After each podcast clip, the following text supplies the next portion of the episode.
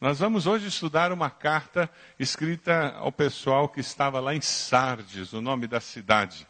E o tema dessa carta hoje é Morta ou Viva. O grande dilema daquela igreja era saber se ela estava morta ou viva.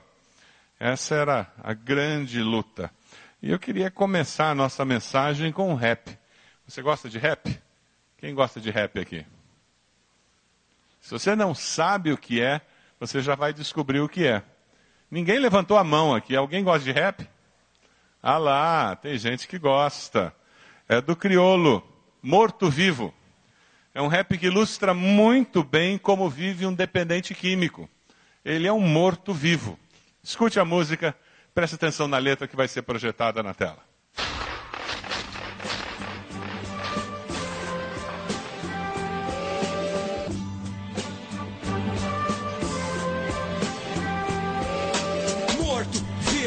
Fung quer mais, não vai roubar minha brisa, deu um passo pra trás. Todo mundo é amigo, até certo ponto eu não vou te deixar na mão, mas me dá um desconto, porque hoje não quero ouvir sofrimentos, então hoje vai buscar o seu sustento. Começa hoje, vai, muda sua rotina, dê um pouco mais de valor à sua vida. Ninguém, eu sei, vai te passar um pano. Louco largado na rua em desengano acabado. Essa é a verdade, você próprio cheirou sua dignidade. Então qual, qual, qual é o objetivo? Se acabar com o nariz, vai cheira pelo ouvido e ajuda. Vem de onde menos se espera. E dentro de você há um poder que não enxerga, eu sei.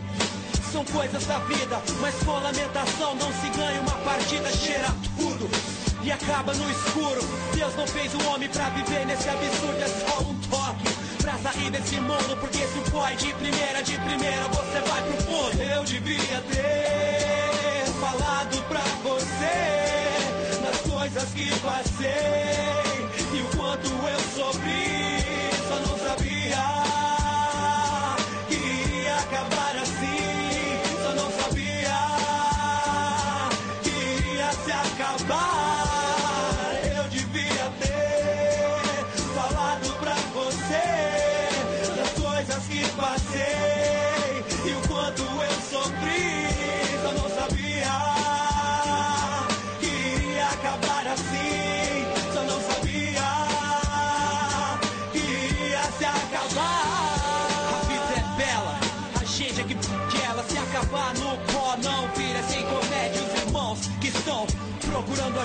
Não sou do sindicato, mas a luta continua e vai seguindo. No passo do elefantinho, se estruturar de novo leva tempo, meu amigo. Vai ter que vencer a força da química, driblar o preconceito o respeito da família. Ter de volta todo esse carinho. O homem não é nada sem o amor dos seus filhos. A mãe do pai, nossa, até me arrepia. Não vá abrir mão disso tudo na sua vida, é simples começa com uma frase: Pedir ajuda não é um ato covarde. Mais tarde, colher novos frutos.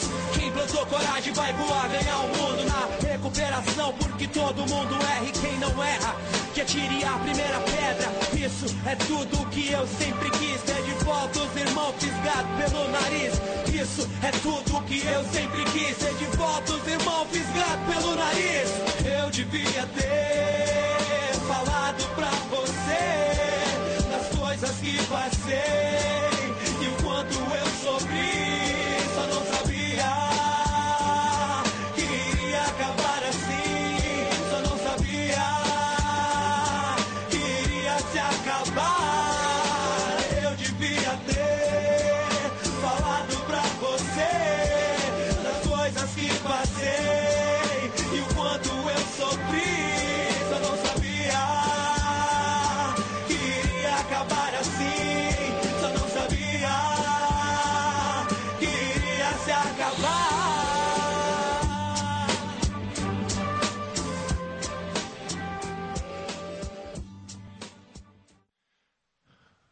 problema é quando o morto acha que está vivo.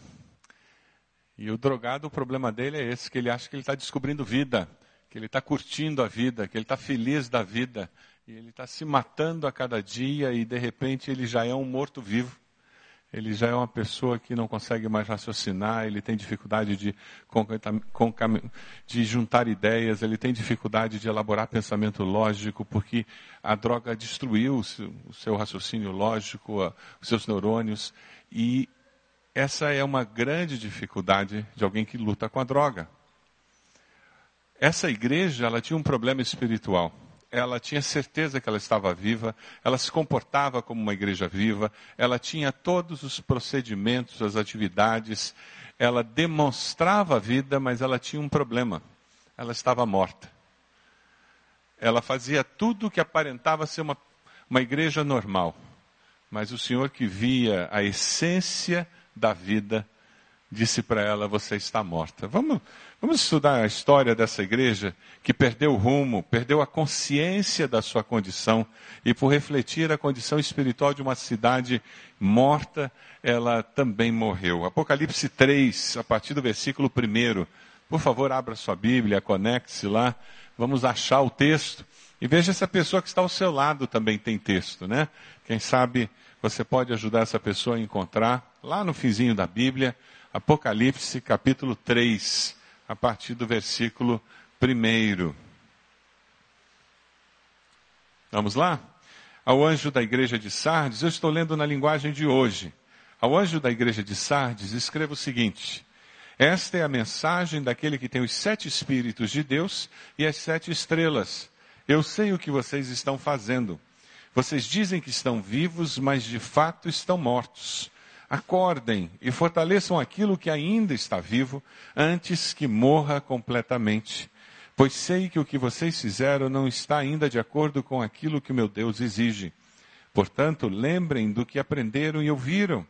Obedeçam e se arrependam. Se não acordarem, eu os atacarei de surpresa, como um ladrão, e vocês não ficarão nem sabendo nem mesmo a hora da minha vinda. Mas alguns de vocês de Sardes têm conservado limpas as suas roupas. Vocês andarão comigo vestidos de roupas brancas, pois merecem esta honra. Aqueles que conseguirem a vitória serão vestidos de branco, e eu não tirarei o nome dessas pessoas do livro da vida. Eu declararei abertamente na presença do meu Pai e dos seus anjos que elas pertencem a mim. Portanto, se vocês têm ouvidos para ouvir, então ouçam o que o Espírito de Deus diz às igrejas. Estudando na estrutura que nós escolhemos para estudar essas cartas, vamos conversar um pouquinho sobre a cidade de Sardes. Vamos lá para o mapa do Mediterrâneo para nós vermos a localização. Então nós começamos com Roma, onde está Roma aí, assim a gente se localiza na Itália. Você tem que clicar uma vez no, no computador, por favor. Clicou. Aí depois aparece o Egito. Onde está o Egito? Depois aparece Jerusalém. Espera um pouquinho, você se descontrolou aí. Então vamos voltar. Volta tudo. Quem está lá no computador, por favor, me ajude. Volta tudo. Isso. Aí vamos devagar, aos pouquinhos, conforme eu vou falando. Então vamos para Itália, Roma, depois Egito, depois Jerusalém, depois a Síria, onde tem essa confusão da guerra toda lá. Depois a primeira carta foi para Éfeso, depois Esmina, Pérgamo, isto, depois Tiatira e agora Sardes. Certo? Então, vejam a região do mundo onde nós estamos. Ela está na parte ocidental da Turquia de hoje.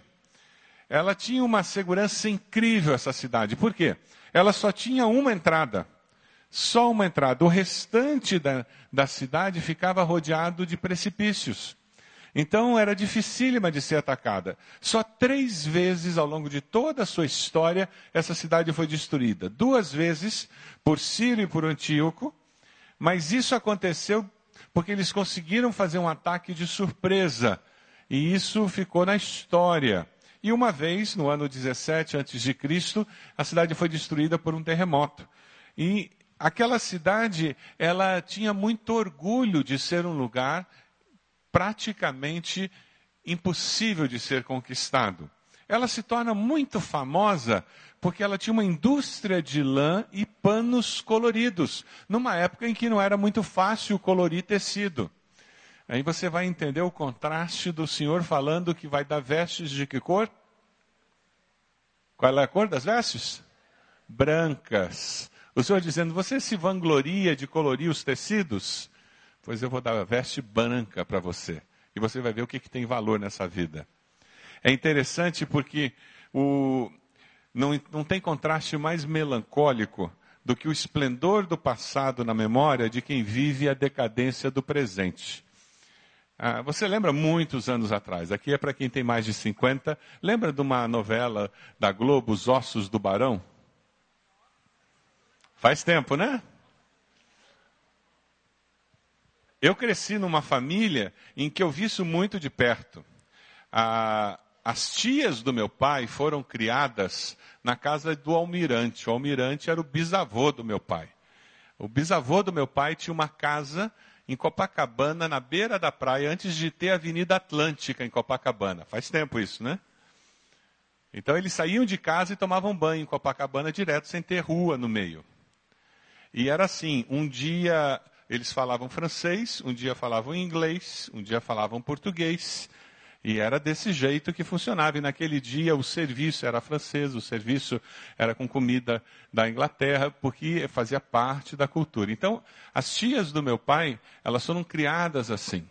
De, de todas as filhas do almirante, só uma casou. Porque ela fugiu de casa para casar. Porque não tinha homem digno para ela. O almirante não deixou nenhuma filha casar. As coitadas ficaram solteironas. Então, era muito curioso vê-las, porque elas já não tinham mais a casa na Avenida Atlântica, elas não tinham mais o glamour da vida com o almirante, elas não tinham o dinheiro que elas tiveram naquela época, mas elas tinham o garbo, elas tinham a pose, o nariz empinado. Você já encontrou gente assim? A cidade de Sardes era desse jeito.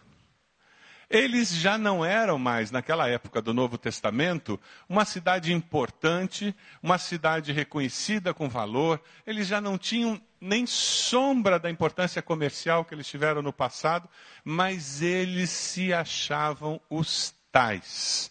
Eles viviam cheios de orgulho da história passada. Era uma cidade formada por pessoas arrogantes. A palavra de Deus nos diz que o orgulho precede. Quem sabe? Está em Provérbios. O orgulho precede a queda. Lá em Coríntios diz aquele que julga estar firme, cuidado. Por quê? Só cai quem está de pé, gente.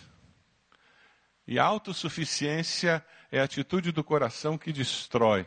Você é uma pessoa que tem uma postura arrogante? Você olha para os outros e se sente melhor do que os outros? Quando você vê o assessorista do prédio onde você trabalha, você acha que você é melhor do que ele? Quando você vê aquela empregada doméstica que trabalha na sua casa, você acha que você é melhor do que ela? Você trata ela como se fosse inferior? São posturas arrogantes. Infelizmente, muitos de nós nos convertemos a Cristo, mas continuamos com uma percepção do ser humano, do próximo, que é uma percepção pagã, e nos achamos melhores do que os outros.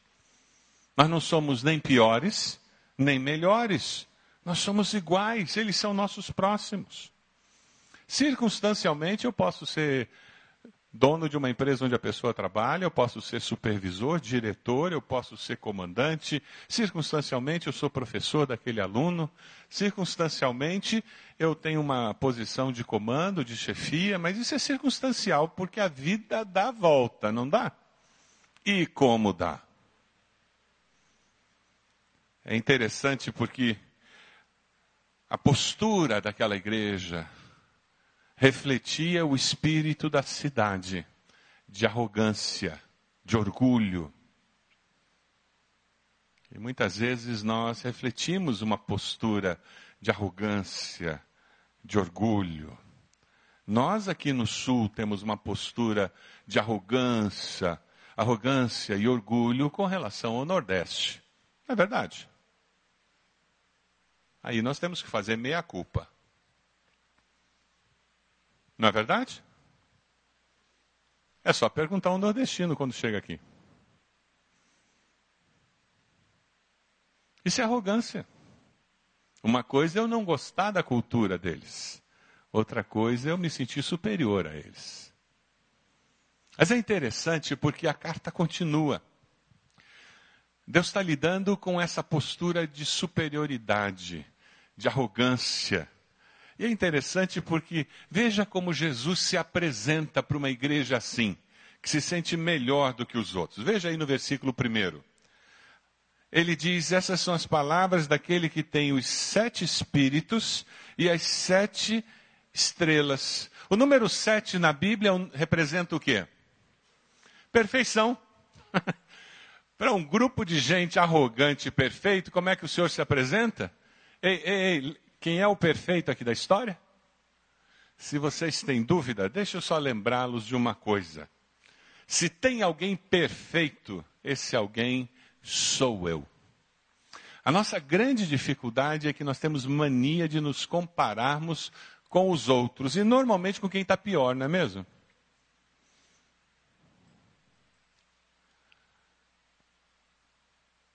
O nosso parâmetro de vida deve ser o Senhor. E quando nós nos comparamos com o Senhor, nós vemos o quanto fomos perdoados, aí fica mais fácil perdoar. Quando nós olhamos para o Senhor, nós vemos o quanto quão santo Ele é, aí fica mais fácil entender por que, que eu tenho que buscar mais santidade. É interessante porque o Senhor se apresenta como aquele que é perfeito, é único e que pode abençoar. E ele diz: Eu tenho as sete estrelas na minha mão. Os líderes daquela igreja eles não comandavam nada. Porque a liderança daquela igreja, o destino naquela igreja estava na mão de quem? Do Senhor. O Senhor tem poder absoluto sobre a história da sua vida. Você pode decidir, você tem escolhas, mas o produto final, de alguma forma, vai refletir o plano de Deus. Deus é soberano. Pode ser que você pegue um desvio que leve anos. Ou pode ser que você escolha fazer a linha reta que Deus tinha planejado. Com menos dores, com menos sofrimento, com um crescimento mais rápido. É interessante porque a partir da segunda parte do versículo 1, você encontra o início da repreensão. Dê uma olhadinha aí. E ele começa de uma forma muito simples e direta. Eu conheço as suas obras. Você tem fama de estar vivo, mas está morto. No grego, essa palavra obras que é usada, existem várias palavras no grego para obras. Essa palavra erga, ela é uma palavra muito interessante. A língua grega é uma língua muito rica ela não é simplesmente obras que você faz, como ajudar um pobre, como produzir um livro, como construir alguma coisa. Essa palavra aqui no grego é uma palavra que tem a ver com o que você produz externamente e com a atitude do coração ao produzir. Tem a ver com atividade mental, tem a ver com desejos, com pensamentos, com imaginação. Então, na realidade, o que o Senhor está dizendo é: eu conheço as suas obras. Ou seja, as coisas que você faz e os porquês você faz. As motivações do seu coração, os pensamentos que você nutre, os sentimentos que você acalenta. Na realidade, o que Deus está dizendo é: eu tenho conhecimento absoluto, perfeito, do seu passado, presente e futuro. É uma doutrina bíblica, Deus é onisciente, Deus sabe todas as coisas. Nada está escondido diante de Deus. Você consegue viver com essa realidade? Deus conhece tudo. Até aqueles pensamentos mais escondidos que nem seu esposo ou sua esposa conhecem. Deus sabe. Sabe aquilo que você fez e ninguém sabe que você fez? Deus sabe. E o que é impressionante, ele sabe, e isso nem arranhou o amor incondicional que ele tem por você. Por isso que é incondicional. Não muda. Deus ama você e a mim porque Ele é amor na essência. Ele não nos ama pelo que fazemos ou deixamos de fazer. É por isso que o amor de Cristo nos constrange, me deixa meio sem graça. Ele me ama dessa forma. Ele sabe todas as coisas, ele conhece de forma perfeita. Para essa igreja autossuficiente, essa igreja cheia de orgulho de si mesma, ele diz: Eu conheço vocês de uma forma perfeita e olha, eu conheço mais do que o que vocês fazem ou deixam de fazer. Eu conheço as motivações do seu coração. Eu conheço até aquilo que você quis fazer e deixou de fazer. Aquilo que você estrategicamente disse não vai pegar bem. E não fez. Mas ficou acalentando no coração. Mas que ia ser bom, ia, né? Mas imagina o que os outros vão pensar. E lá dentro você cometeu o pecado. É sobre isso que Jesus fala no Sermão do Monte, quando ele diz: está escrito, não matarás, mas se no teu coração você odiar o teu irmão, já és réu de morte. Está escrito: não adulterarás, mas se no teu coração você desejar a mulher do próximo, você já é culpado de adultério. Jesus vai na essência do pecado, que é a motivação do coração. Que diferença faz na sua vida saber que Deus sabe todas as coisas? Você consegue se imaginar diante de Deus, sabendo que Ele sabe todas as coisas?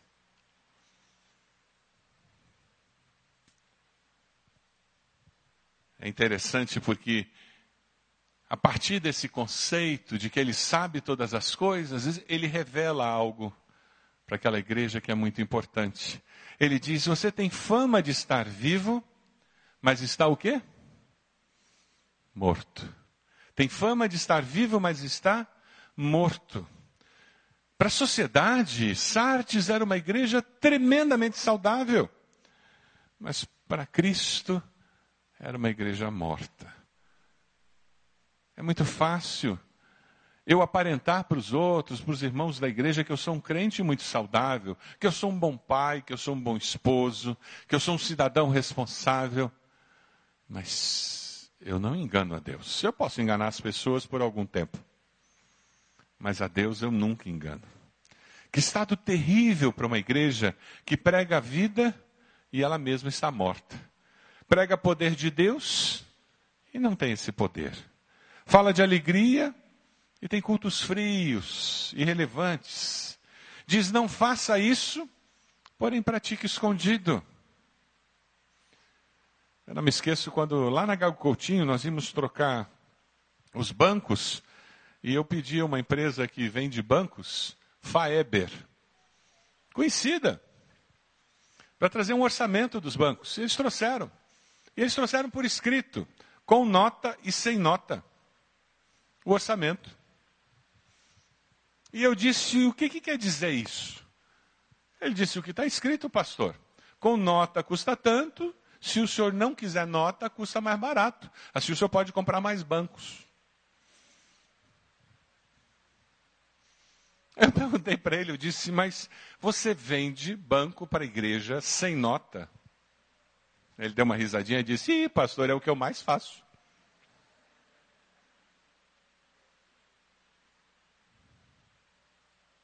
Tem uma coisa errada com esse evangelho. Nós tivemos dificuldade com uma rádio na cidade que queria que nós pagássemos o programa de rádio como doação.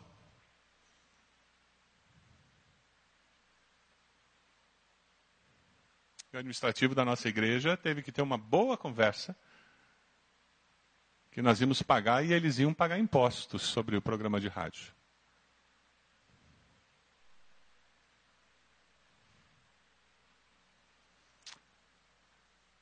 Meus queridos, é tão fácil você ter aparência de vida e ter morte dentro de você. É tão fácil ter aparência de vida e ter morte no seu coração. Mas nós não podemos nos esquecer que o Senhor não vê como o homem. O homem vê a aparência, mas o Senhor vê. Vamos ler juntos esse versículo? Vamos lá? Lá em 1 Samuel 16, 7. Vamos lá. O Senhor não vê como o homem. O homem vê a aparência, mas o Senhor vê o coração. Ninguém pode enganar a Deus. Ninguém. Aquela igreja era quase perfeita. Atividades, programas, cultos, faziam de tudo e faziam bem feitos. Era, eram conhecidos pelas outras igrejas da região. Mas a palavra do Senhor não era de aprovação, era de reprovação. Existem poucos lugares no mundo mais organizados do que cemitério. Não é verdade? Mas não é um lugar que tem muita vida, não é mesmo? O que existe ali é morte. Organização não é sinal de vida.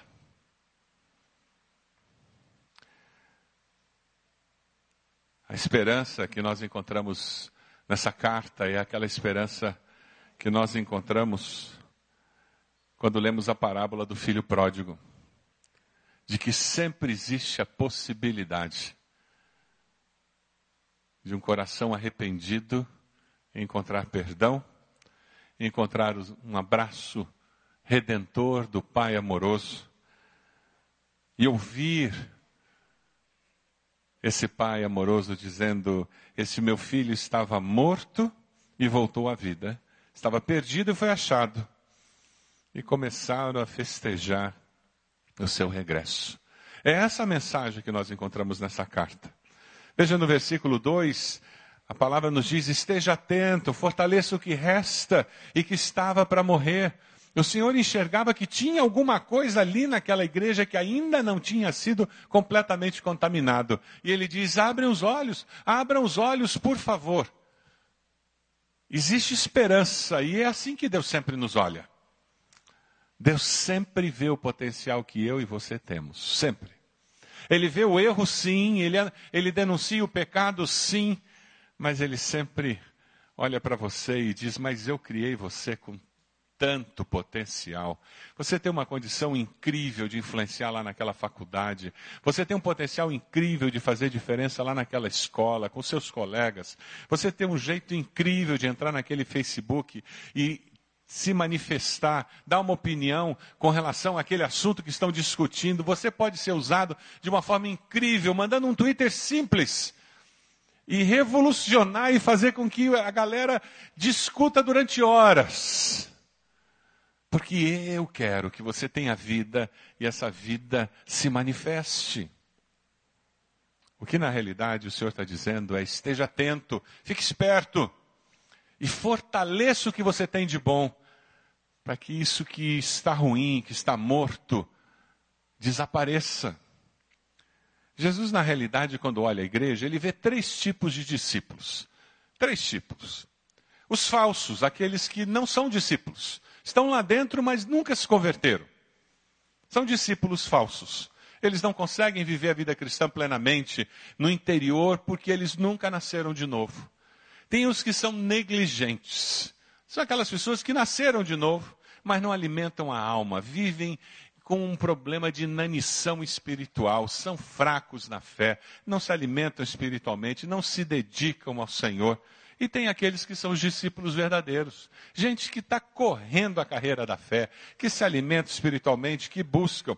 Sabe qual era o problema daquela igreja? Os negligentes estavam influenciando tudo. E aquela igreja estava se tornando uma igreja negligente. É sobre isso que lá em Efésios o apóstolo Paulo fala. Vamos ler um texto juntos? Vamos lá, Efésios 5, vamos ler juntos. Portanto, sejam imitadores de Deus como filhos amados e vivam em amor, como também Cristo nos amou e se entregou por nós, como oferta e sacrifício de aroma agradável a Deus. Entre vocês não deve haver nem sequer menção de moralidade sexual, como também de nenhuma espécie de impureza e de cobiça, pois essas coisas não são próprias para os santos. Não haja obscenidade, nem conversas tolas, nem gracejos imorais, que são inconvenientes, mas, ao invés disso, ações de graças, porque vocês podem estar certos disso. Nenhum imoral, ou impuro, ou ganancioso, que é idólatra, tem herança no reino de Cristo e de Deus. Ninguém os engane com as palavras tolas, pois é por causa dessas coisas que a ira de Deus vem sobre os que vivem na desobediência. Portanto, não participem com eles dessas coisas. Por isso é que foi dito: Desperta, ó tu que dormes, levanta-te dentre os mortos e Cristo resplandecerá em. Desperta dentre os mortos. Esse é o desafio que aquela igreja recebe, é o desafio que nós recebemos como igreja. E viva uma vida plena. Versículo 2: a dificuldade é que as obras não manifestavam uma atitude de coração inteiro. E a exortação que você encontra no versículo 3 era: lembre-se do que você já ouviu. Não é verdade que o nosso problema maior não é falta de conhecimento? Não é verdade que a maioria de nós tem informação suficiente para viver a vida cristã até a nossa morte e vivê-la plenamente? Se você não aprender mais nada novo e só aplicar e se relembrar de tudo que você já sabe, você já não tem assunto suficiente para praticar o resto da vida? Na realidade, a nossa luta é ser lembrado do que nós já conhecemos. A memória é a alavanca do arrependimento. Moffat nos fala. Achei interessante essa frase. A memória é a alavanca do arrependimento. Quando eu me lembro do que eu fiz de errado, fica mais fácil eu me arrepender. Alguém disse com muita propriedade que tem três vitaminas espirituais que o crente precisa tomar todos os dias: vitamina A, C e B. Arrependimento, confissão e buscar o Senhor todo o tempo. Vitamina A, C e B. Você tem tomado essas vitaminas? Não é só no dia da conversão que nós temos que nos arrepender, o resto da vida. Não é só no dia da conversão que nós temos que buscar ao Senhor, o resto da vida. Não é só no dia da conversão que nós temos que confessar nossos pecados ao Senhor, o resto da vida, para mantermos nossa comunicação com Deus correta, para mantermos nossa vida limpa. É interessante, porque no versículo 3, o Senhor fala sobre o retorno de Jesus, dizendo: se você não estiver atento, cuidado, você vai levar um susto. Quem está esperando o Senhor não se assusta com a volta de Jesus. Mas quem não está esperando, leva um susto. A igreja fiel espera o seu Senhor. E no versículo 4 aparece uma palavra de louvor dizendo: No entanto, uns poucos não contaminaram as suas vestes. Uns poucos descobriram que o sangue de Jesus nos limpa de todo o pecado. Eu queria que nós cantássemos um cântico que se cantava uns anos atrás, que na realidade é um cântico que nos ajuda a memorizar um versículo. Um versículo simples da palavra de Deus. 1 João 1,9. Quem sabe de é esse versículo? Se confessarmos os nossos pecados, ele é fiel e justo para nos perdoar e nos limpar. Vamos lá? Se confessarmos os nossos pecados, Ele é fiel.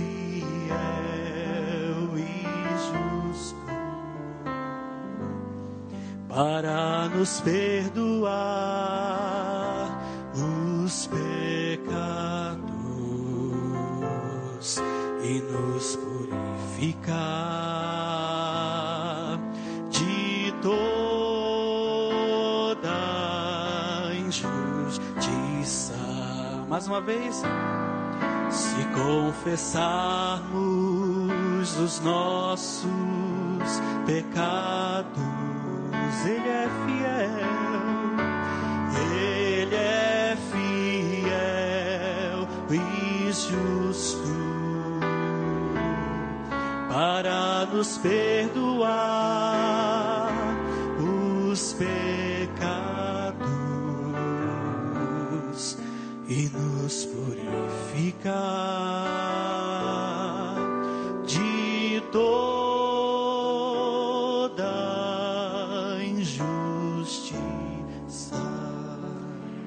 É com essa segurança que você pode andar. Quem aqui está andando com essa segurança de que os pecados foram purificados pelo poder do sangue de Jesus? E é isso que acontece. E quem teve os seus pecados purificados, experimenta o que os versículos 4 em diante falam. A certeza de que vai andar vestido de branco. Como eu já falei, ele, Jesus contrasta aquele orgulho de produzir tecidos coloridos numa época em que pouca gente sabia fazer isso. E Jesus diz: Não, não, não, você vai andar vestido de branco no céu. É, branco. Falando da pureza. A sujeira do pecado vai ser eliminada. Lá em Apocalipse 19, 8, o apóstolo João diz: Para vestir-se foi-lhe dado linho fino, brilhante, puro. O linho fino são os atos justos dos santos. É interessante porque o sentido teológico que é aplicado aqui é diferente do que nós temos para a roupa. As vestes nessa vida têm o objetivo primário de fazer o quê? Esconder. Mas lá no reino dos céus, as vestes terão a função de revelar revelar a nossa pureza, revelar a situação em que nós estamos. É interessante isso. Qual é a cor da sua roupa? Você já foi lavado pelo sangue de Jesus, purificado por esse sangue derramado na cruz. É aceitando Jesus como Salvador que você consegue viver com essa segurança. E ele termina essa carta com duas promessas.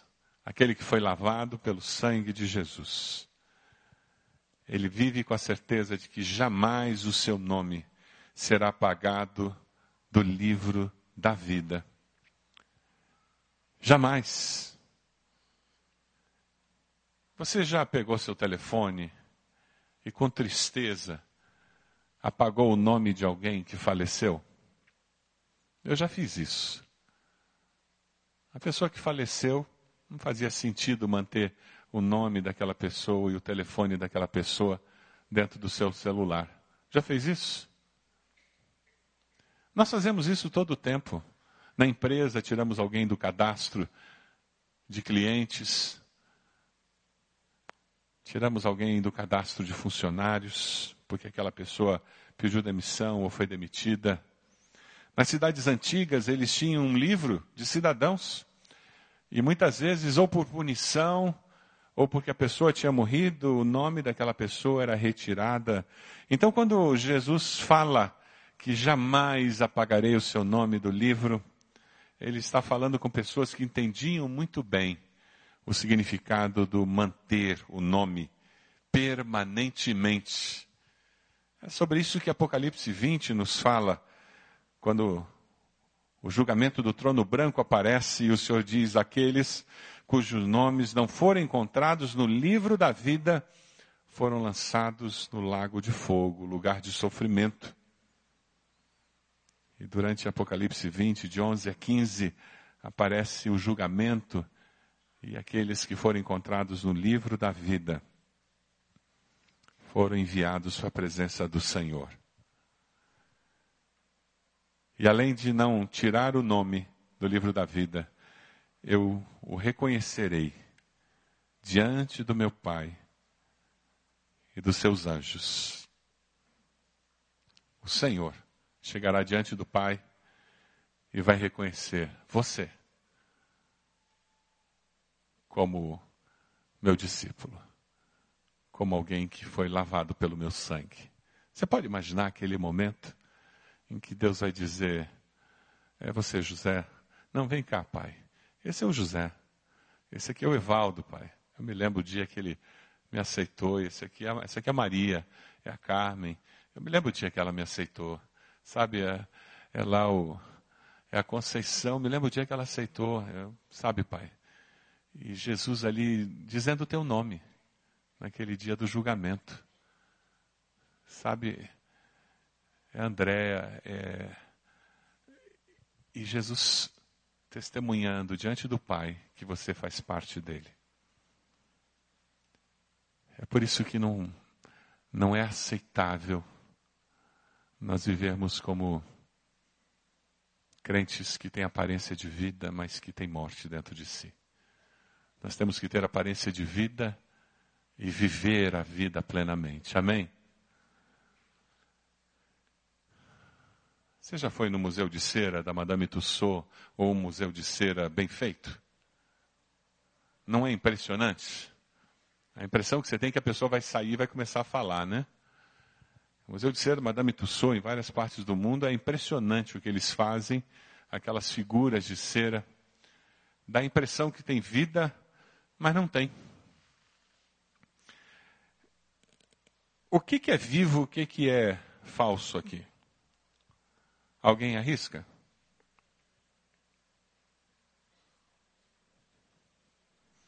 Hoje em dia está né, complicado isso, né?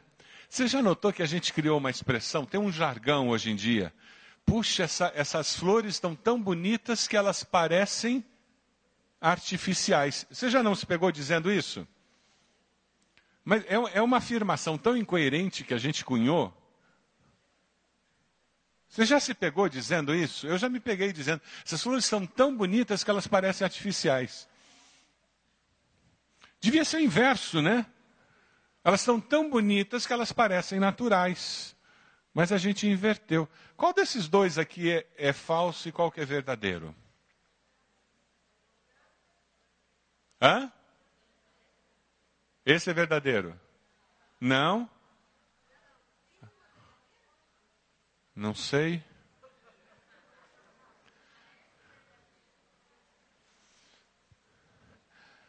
É sobre isso que Jesus está falando. Nós estamos completando 54 anos de existência como igreja. Ele está dizendo: Eu não quero que as pessoas lá de fora olhem para a Igreja Batista do Bacaxeri e corram o risco de dizer que rosas lindas. E quando chegarem aqui perto, elas sintam cheiro de coisa nenhuma. Porque não é verdadeira. É por isso que ela não tem cheiro. Porque é só quando você chega perto mesmo e começa a colocar a mão é que você percebe. O Senhor quer poder trazer pessoas para dentro da nossa igreja que vão começar a conviver com as nossas células, com você, comigo, e que essas pessoas descubram um cristianismo autêntico, genuíno, na minha vida, na sua vida. As pessoas têm que descobrir vida e não morte. A mensagem de hoje é essa. O desafio do Senhor para nós, como igreja, é que as pessoas cheguem e na hora que elas comecem a levantar nossas folhas, elas descubram: ah, isso aqui é de verdade. Tem terra aqui embaixo. Ó. É, tem sujeira.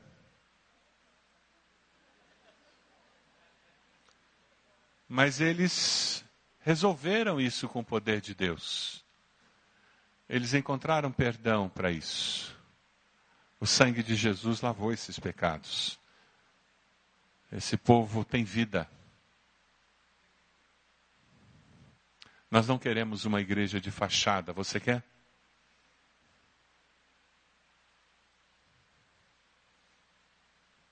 A igreja de Sardes tinha aparência de vida. Mas quem chegava perto descobria que ela estava morta. Deus nos livre de ser uma igreja assim, amém? Você pode fechar seus olhos. Eu quero que você ore pela sua igreja. Lembrando que a sua igreja começa com você. Se você tem vida, a sua igreja tem vida. A palavra do Senhor dizia: ainda tem gente aí vivendo a vida. E é por aí que Deus começa a trabalhar. Momento de consagração ao Senhor.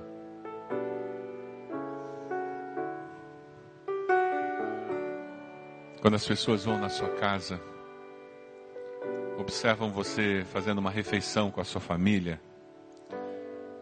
existe vida, a maneira como você se relaciona com seus filhos, existe vida, a maneira como você conversa e conta sobre os seus negócios, existe vida. Converse com o Senhor. Jesus quer trazer pessoas para o nosso meio, para que elas vejam vida.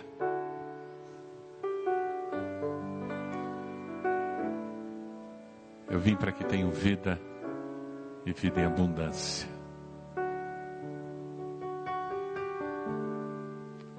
Deus falou o seu coração.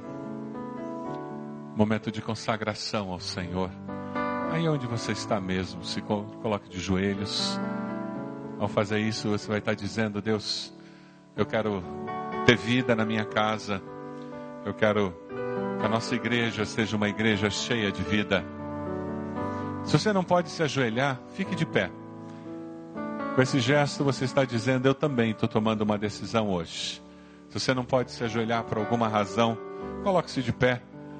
Com esse, com esse gesto, você está dizendo: Eu estou tomando uma decisão hoje.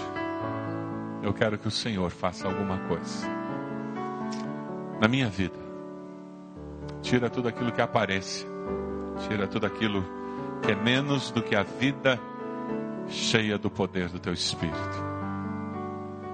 Momento de consagração. Oh, Senhor, nós somos tua igreja, lavados pelo sangue de Jesus Perdoa-nos, Deus, porque tantas vezes fazemos o certo com a motivação errada. Perdão, Senhor. Obrigado, Senhor, porque tantas vezes já temos conseguido fazer o certo com a motivação certa, para a honra e glória do Senhor. Ó oh, Deus amado, como tua igreja, nós nos colocamos de joelhos dizendo: Queremos, Deus, queremos de coração que o Senhor faça uma obra em nossas vidas. Queremos, Senhor, sim, sermos conhecidos por sermos uma igreja viva, por dentro e por fora. Queremos ter aparência de vida, porque somos vivos para o Senhor. Cura, Senhor, liberta-nos de tudo aquilo que traz morte, para que haja honra e glória do teu nome na nossa existência. Nós nos consagramos ao Senhor e o fazemos no nome de Jesus. Amém, Senhor.